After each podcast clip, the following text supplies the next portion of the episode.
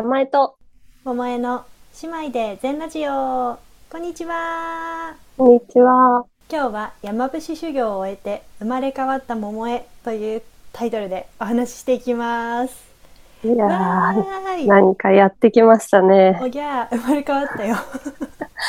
もうなんかまずどっから聞こうかっていうことですが、あの、いろいろそもそもわかんないことがいっぱいあるから、うんうん。私から質問しますね。お願いしますまあ、桃江はうん。修行に行ってきたんだね。そうなのよ。山形県の山伏修行っていう業界ではちょっと有名な あと海外でも結構有名なうん。あの真っ白な着物を着て山を歩いたり滝を浴びたりおお経を唱えたりする3日間を過ごしてきました。山伏って何？山伏って多分1,000年前ぐらいからその山を山と里を行き来しながら祈りながら山を歩いたりとかする人たちのことで昔はあの人口の何分の15分の1かなんかがね山伏だったんだって日本は。日本ってさどこにでも山がいっぱいあるじゃない島国だから。うん。どこの県にも大体ちょっとした霊山というか、まあ、みんながお祈りするような山があって富士山も霊山だよね。であの有名な山伏の修行が今も残ってるのは関西に1箇所と福岡に1箇所と山形に1箇所が一番有名かな。だから日本に3箇所。でも結構その明治維新の時に亡くなっちゃって途絶えちゃったところもあるんだけど、まあ、そういうふうに祈ったりあとこう町の人たちをその山で修行してきた自分の整った魂とかで人を救うみたいなことをしてきた人たちもともと。だから仕事っていうよりは生き方うみたいなん感じかな、なんか、イメージさ、山で修行してる人って1000人みたいなイメージなんだけど、そういう感じ？あそうそうなんか山伏の中にもあのフルタイム山伏で教えてる人と あとパートタイム山伏がいてあの私はパートタイム山伏のあの、えー赤ちゃんみたいな感じ。3日間とりあえずやってきたっていうところであのフルタイム山伏の中にもね教える人と教えはしないっていう自分だけ修行してますっていう人といるし1年に1回だけ行くっていう人もいるしいろいろだよ。うん私は山伏については少し知ってるのは、修験道と関係あるんだよね。そうだよねなんか宗教的には禅とかではないのかな、あ直接的には。そうそうそう禅ではないね神道と密教天台宗とか真言宗あの空海さんとか、えー最澄さんとかあのそういう流れだね。と神道となのでね禅ではない、なんか日本のうんうん。土着の、まあ、宗教というか、そう。いう感じで。そうだよね。日本の土着の信仰と、えっと、1,000年ぐらい前からこうあの大陸中国とか朝鮮半島から来た信仰が合わさってどんどん混ざっていってなのでなんかいろんな時代の思想が見えた。お経とかもミックスされてて面白かったよ。だから、こう純度を保っていくことが大事っていうよりは人々が一番、なんて言うんだろう。その時代に合ったものを取り入れながらあのこの修行スタイルになったんだなって感じた。その修行スタイルの中身はぜひこの後いっぱい話したいけれどもうん、なんかさそ、そもそもさ、修行しに行こうって私はならないし、どうやったらその修行に行けるかわかんないんだけど、なんでその修行に行くことになったの？ああそうだよね。まずはあのぜひ人生で修行を取り入れてみては？っていう提案をしたいんだけど。いや本当にいい。自分の日常生活と全然違う環境に身を置いてでもちろん携帯電話もあの電源を切ってで俗世界と全く離れてで自分の自己紹介もしないでは始めるのね。だから同級生というか一緒に修行した仲間たちが20人ぐらいいるんだけど誰かはもしかしたら社長かもしれないし誰かはこういう素敵な仕事をしてる人かもしれないの分かんないままあのみんなで無言で修行を始めるんだけどそれが結構特別な空間ででもみんなでサポートし合ってで喋っちゃいけないっていう決まりがあるんだよね。だから死後死後現金なの。それもすごいよくってひ周りに人が19人いるのに微笑み合ってはいいんだけど喋ってはいけないという。でもなんかそうすることでどんどん魂レベルでっていうか動物レベルでの信頼感みたいなのが相手に芽生えるという不思議な体験があったね。ごめんちょっとそれちゃったんだけど。でどうやったらいけるのかって質問してくれたんだよね。そうなんで行ったのか。あなんで行ったのかはね私は小学生の時からおじいちゃんがあの山伏修行おじいちゃんがってたまちゃんも同じおじいちゃんだけども あの山伏修行に10年ぐらい通ってた私たちのおじいちゃんも結構ユニークな人ででその山伏修行と同じ場所で開催される別の先生がやってる修行に私は今回行ってきたの。で小学生の時はおじいちゃん何してるんだろう変な人ってちょっと思ってたんだ正直。あの、うん、普段普段のおじいちゃんは大好きだけどその山伏修行に行ってる理由とかがあんまり分かってなかったんだけどなんか知らないうちに背中を見ていたというか影響を受けてたんだと思うんだけど例えば私インドにさ瞑想習いに行ったりとか、まあ、ヨガも散々やってきたしタイでも瞑想したりヨガしたりまあ、あの世界中旅しながらさそこそこのスピリチュアリティとか霊性とか精神性が触れられる機会があればあの教会行ってミサに参加したりとかそそこの人たちがどういうことに心の安定安心とか幸せを感じてるんだろうっていうのを世界中で見てきてで日本に今あの帰ってきてもう5年ぐらい経つ中で日本の精神性をもっともっと知りたいっていうのを、まあ、その世界でせっかくこの土地に来たから土着の人たちのお祭りを見ようって海外行った時に思うみたいなそういうテンションで、まあ、日本の滝行とかもそうやって最初は面白いなと思って入り口はね始めて、うん、で体験してみたら、まあ、リピートしたくなるっていうのはまたその興味だけではないけれども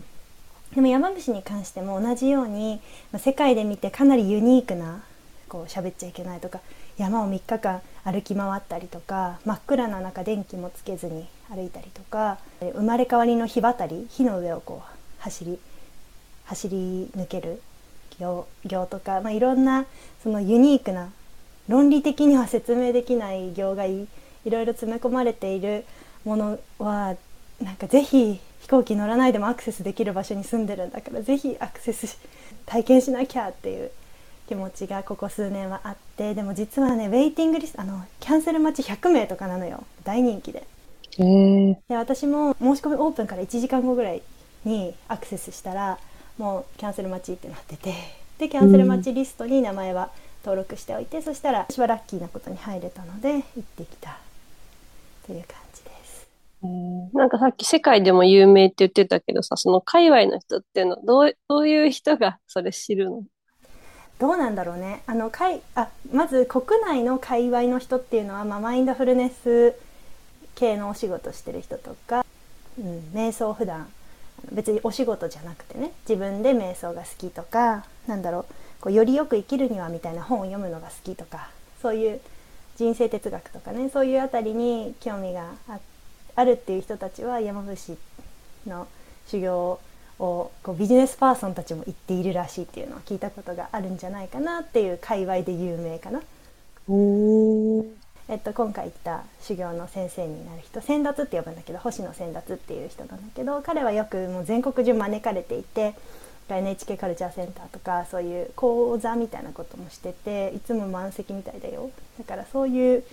なんか界隈で有名っていうのもあるみたい。うんで出羽三山だよね山はね。山形県の出羽三山羽黒山主に羽黒山が修行でさっきの暗闇でとか聞くとさなんか怖そうだけどさ怖くないの？あいい質問だね。あのね怖いっていう気持ちはこの修行の中ではなかったね。なんか喜び。本当に喜びが満ち溢れてた。ずっと。もう嬉しい嬉しい。一歩一歩が嬉しくて仕方ないじゃあもうちょっとちょっとその最初始まった頃の気持ちから徐々にこう3日間のさ、うんうん、変化みたいな。あそうだよねありがとう。うん、まずあの私は1年目でほぼ説明なく始まるの。うん、で申し込んだ後も持ち物とか集合時間は書いてあるんだけどあのどこに行くかとか工程は修行のために、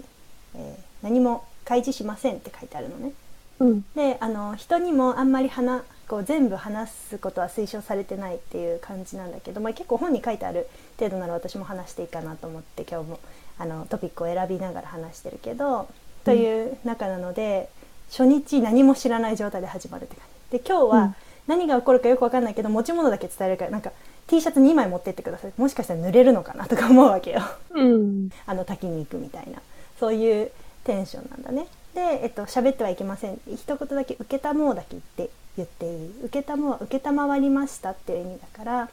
あの英語で「サレンダー」って「委ねます」っていう意味合いと結構似てるなと思ったけど「あのいいえやりません」とは言えない「受けたも」っていうのだけを教えられて始まり。でホラ貝がポーポーってなるんだけど、そしたらなんかみんなドドドドって先輩たちがドドドドと動くからそれを見てあの表に出たりとかで並んで今から合算塗装を再興するみたいな感じで あの歩き始めるみたいなそういう積極的に不親切なうん。感じのあのそう意図があってね。うん。サービスしてくれない感じの空間で修行が始まる、まあ、私の今回私の場合特別違ったのはあの始まる前に「あなたが一番若いので今回のグループの中であの役割があります」って言われて「お立ち」っていう役なんだけど先達のその先生の後ろにいつもいてくださいからみんなの先頭にいてくださいって言われて私ねすごい実は行動集団行動がすごい苦手なの。う。初日の一番最初の集合は、えっと、20人の一番最後に準備が終わって なのに一番先頭に行かなきゃいけないけど謝れもしないこ言葉出しちゃいけないからだからあのちょっとしゃがみながら 前行って一番前に並んでっていうのが私の初日でした。で初日はあの山に歩きに出かけてあ多分工程はあれなんだけど言わないんだけど、えっと、景色を楽しむのではなくてなんか自分の内側を見つめるために山を歩いているだから登山とは全然違うの歩くのには登山道だから登山の人もいるんだけど私も同じ道をね登山したこともあるんだけど全然違う場所に感じた。あのお花とかお空とかあの周りの山とかすごい綺麗な景色なのね。実はね絶景で有名な場所なの。でも、うん。景色見たいなと思うの。でチラ見すると私は偶然ねラッキーなことに先達の真後ろにいたから先達が考え事するなって言うのえ、わかるの？わかるみたい。でも私が多分足を滑らせあの20回ぐらい尻餅ついたけど結構あの滑りやすい場所でみんなどんどん尻餅ついてる感じでそれも全然あの先達も、えっと、自分のことまずは自分のことっていう指導なんだけど人の手を貸す人に手を貸すんじゃなくて自分の修行を自分で全うするっていうことが大事だし周りの人がそれをやっていることを勝手に手を貸して邪魔しない。本当に怪我したりとかするのでなければ尻餅ぐらいは自分で立ち上がれるからだから自分も自分をどんどん信じられるようになるし自分の体のなんか底知れぬ力みたいなのがどんどん足もちょっと痛くなったりするけどさやっぱり。結構きつい山道だから。でもなんか魂がどんどん喜んでいて足は痛いんだけど体はすごい軽いみたいな体験があった。で同じ道を私は数年前もっと自分の体が若かったのに膝がすごい笑っちゃって帰り下るの大変だった記憶があるんだけど全然足があの膝が笑うって筋肉が痙攣して山を下る時に降りにくいすごいこう危ない転びそうになるっていう症状があるんだよね。痙攣するから止めようもないんだけどそれが全然起こらなくてあなんかその修行の時の自分の姿勢心構えが違うんだなっていうのを1日目のその山歩き一番きつかったのがその山歩きだからそれで感じた。えーその山行って帰ってきて一日終わるぐらい歩いたってこと？そうそうそうそうで、えー。上で標高の上がってった時にすっごい風で立ってられなくなったりとかいきなり雨がバーって降ってきて風と雨だからなんかあられが体に当たって痛いの。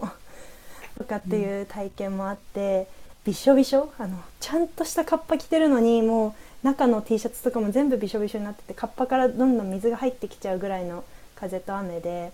で寒いしなんか不快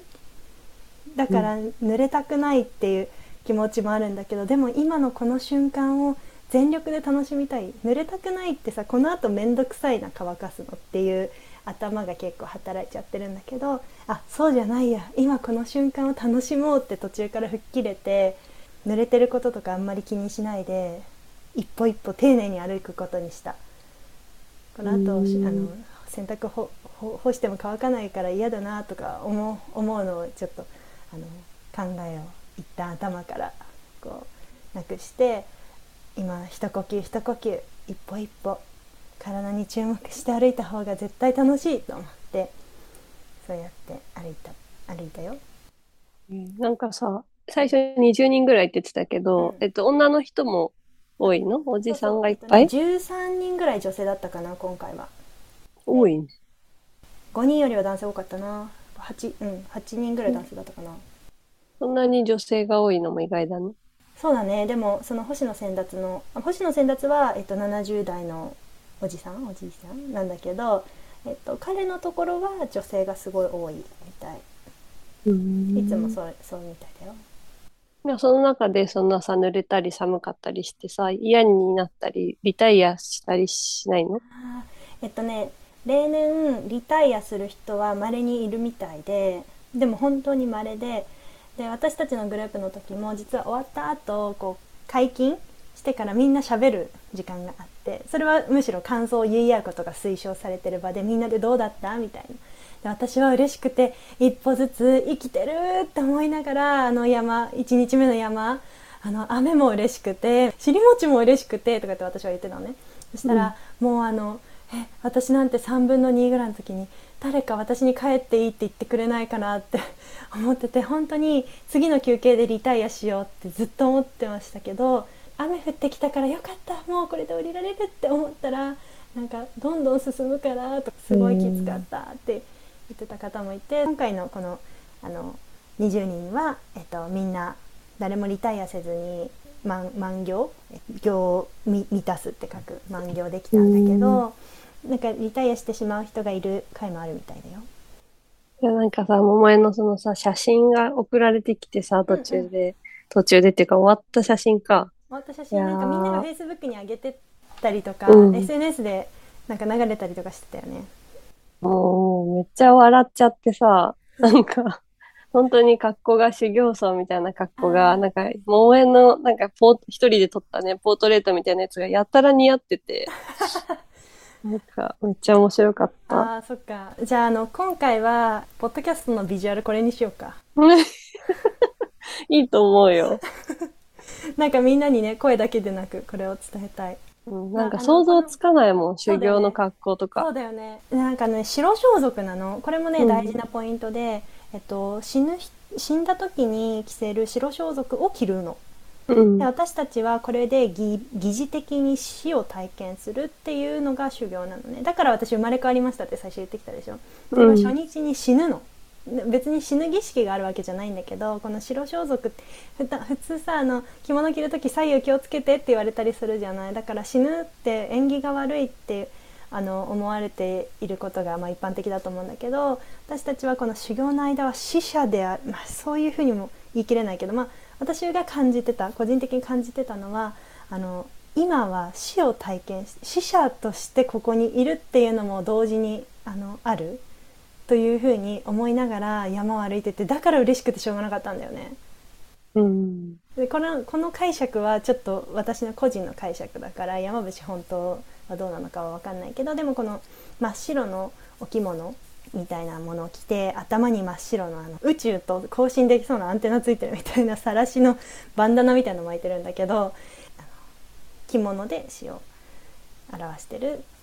格好なんだ。へえ。あとは、その滝行とかはもともとさ、東京に住んでてもさ、行き始めてたじゃん。うんうん、なんか、それじゃなく、やっぱ山に入ったなれでならではの体験とか、うん、お気に入りの修行はった？あったあったありがとう。超楽しい嬉しそう。楽しい質問してくれたね、うん、あのね滝行もそのものも良かったんだけど滝まで川を張って歩くっていうルートだったのねまず滝に滝が上にあると思ってもらってそこまで道じゃなくて川なのよ。だから滝に向かって自分に向かって流れてくる川を登っていく感じ。川登り。そう沢登りみたいな感じで、うん。膝下ぐらいの深さだね。膝え。場所による。でも結構流れがある。だから4本足で歩くっていう感じ、もう手も足も使ってびしょびしょになりながら滝まで行くっていう感じで私よく一人で川にも行くんだけど一人だったら怖くて入れない川ってねあの危ないものじゃん命だから、あのそれを行かせてくれる機会があって本当に嬉しかった。一人だとさ流されても死んでも気づかれないから自分の体のキャパシティで行けると思っても行かないようにしストップかけてていつも本当は行きたいなって思いながら川も遠慮してるんだけど今回はこれは怖い本当に命が怖いと思いながらもうゾクゾクしながら川を ありがとうこんなルート選んでくれてって思いながら登った。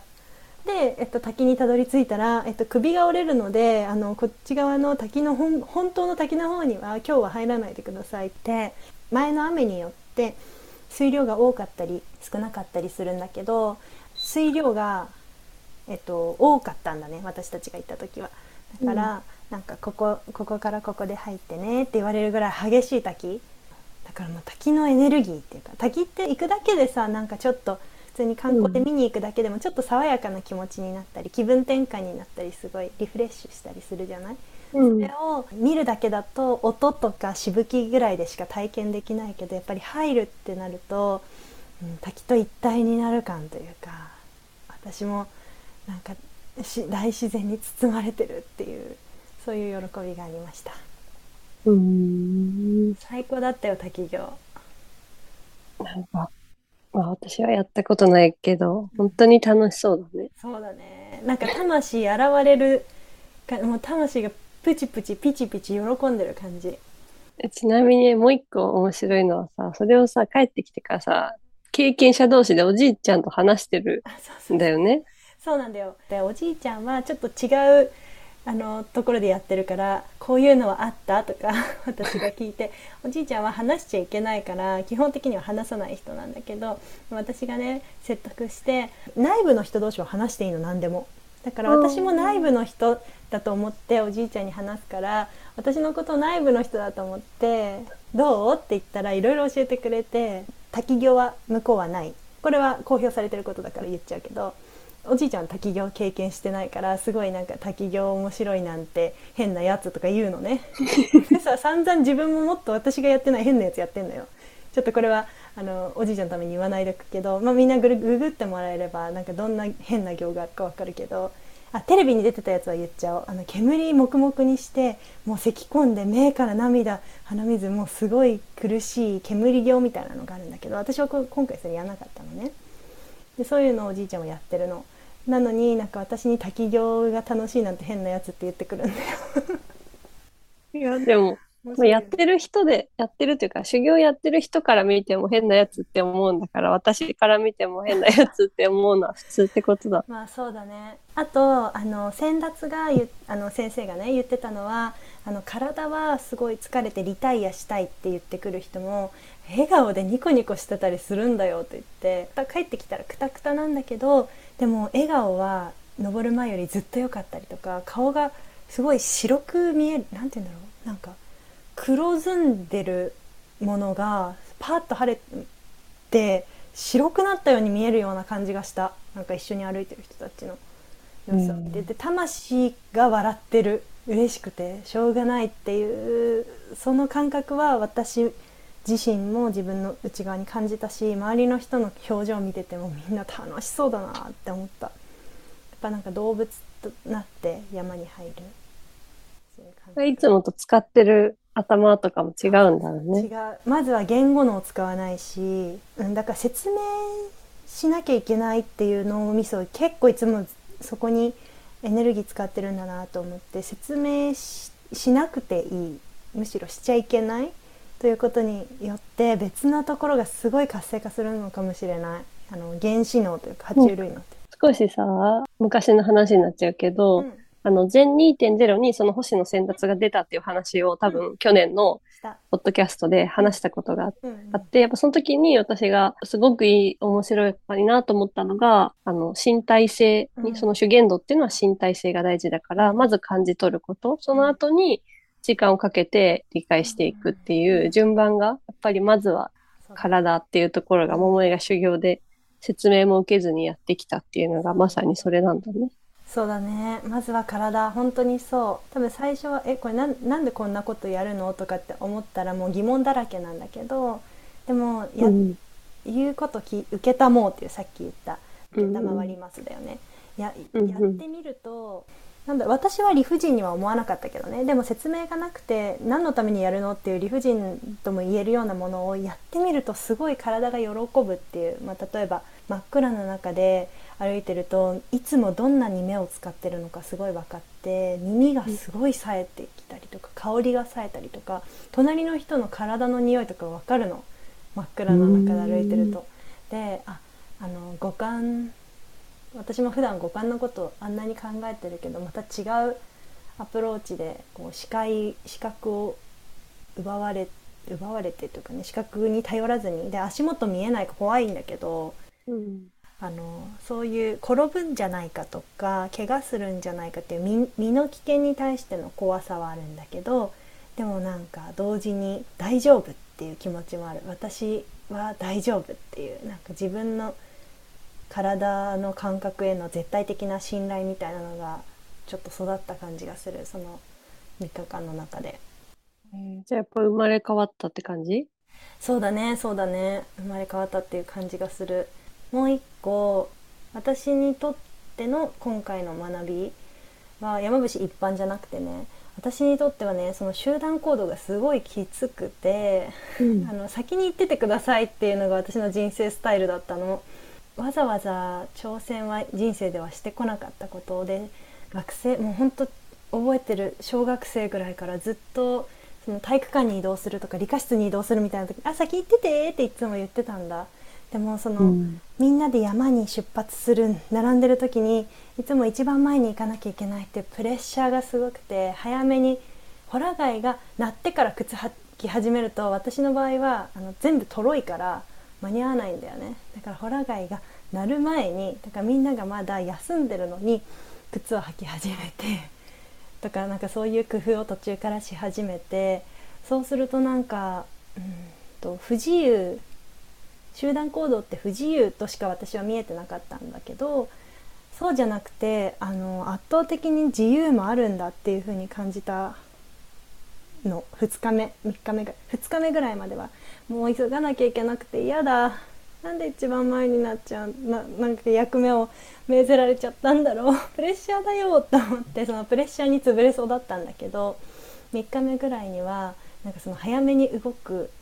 そしてホラ貝が鳴った時には準備がもうできてるっていうことに対してすごい自由を感じたの、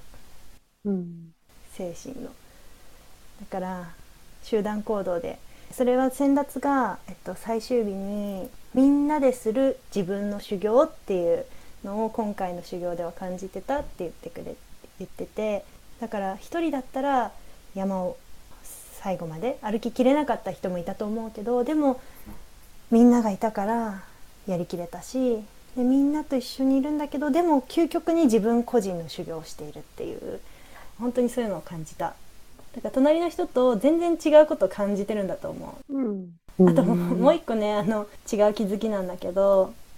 あの喋っちゃいけないことによって自分の真の性格っていうか子供の頃からの核あのコアになる部分が出たなと思ったのね。うん、あのね靴履くの遅かったこととかでこっちの方が明るいからこっちで履いたらって言ってくれたアドバイスというかね先輩が助けてくれたりとか濡れてる石の上で休憩しなきゃいけない時にあのリュックの上に座ってたらちょんちょんって「おにぎり潰れるんじゃない?」って言いに来てくれた人がいたりとか 何か私それに対して「いいの?」ってあの首を横に振ってる自分がいてそれが私らしく全然なくってあ教えていただいてありがとうございますって声が出せちゃったら言っちゃってたしあそうしますって従っちゃってたんだと思うんだけどなんかだから行動レベルでは結構私は人の意見を取り入れる柔軟とも言えるし左右されるんだけどででもなんか私こんなに頑固だったんだっていう 自分のなんかコアの姿みたいなのが見えてすごい嬉しかった。なんかその自分に出新しい自分に出会えたことが。私いいのって首を横に触れるんだって思った。えー嫌われないように愛嬌とか笑顔とかそういうものが自分から取り払われた時に人にどう思われてしまうんだろうっていう恐怖があって多分そういう時にあの「いいえ」って言えないのが社会的な私なんだけどそそうじゃなくて真の私はそういう時に「いいえ」って言うんだなっていう自分との出会いがあった。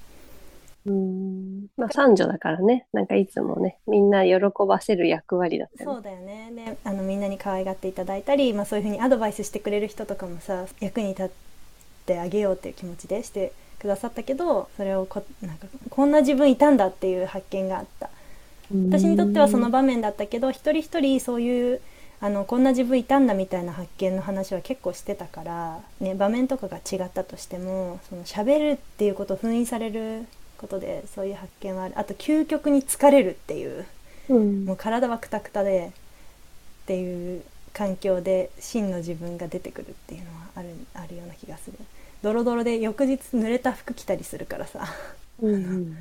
なんか体の疲れがどんどん溜まっていく感じ。うん。そういう体験もしたよ。へえ。なんかあとは、今のうちに残しておきたい、どうしても、これだけは言っておこうみたいなことある？うんありがとう。えっとねあじゃあなんか儀式について一つと感想について一つね。儀式はなんか最後にね生まれ変わりの日渡りっていう走り抜けておぎゃーって言って生まれ変わるっていうのがあってなんか本当に生まれ変わった。うん。その瞬間別に本当に生まれ変わったっていうのは分かんないんだけどじわじわその後の生活が新しい自分ニューミーとしてうん歩んでる感じがする今までと自分の在り方とか考え方とかなんかこだわってきたもの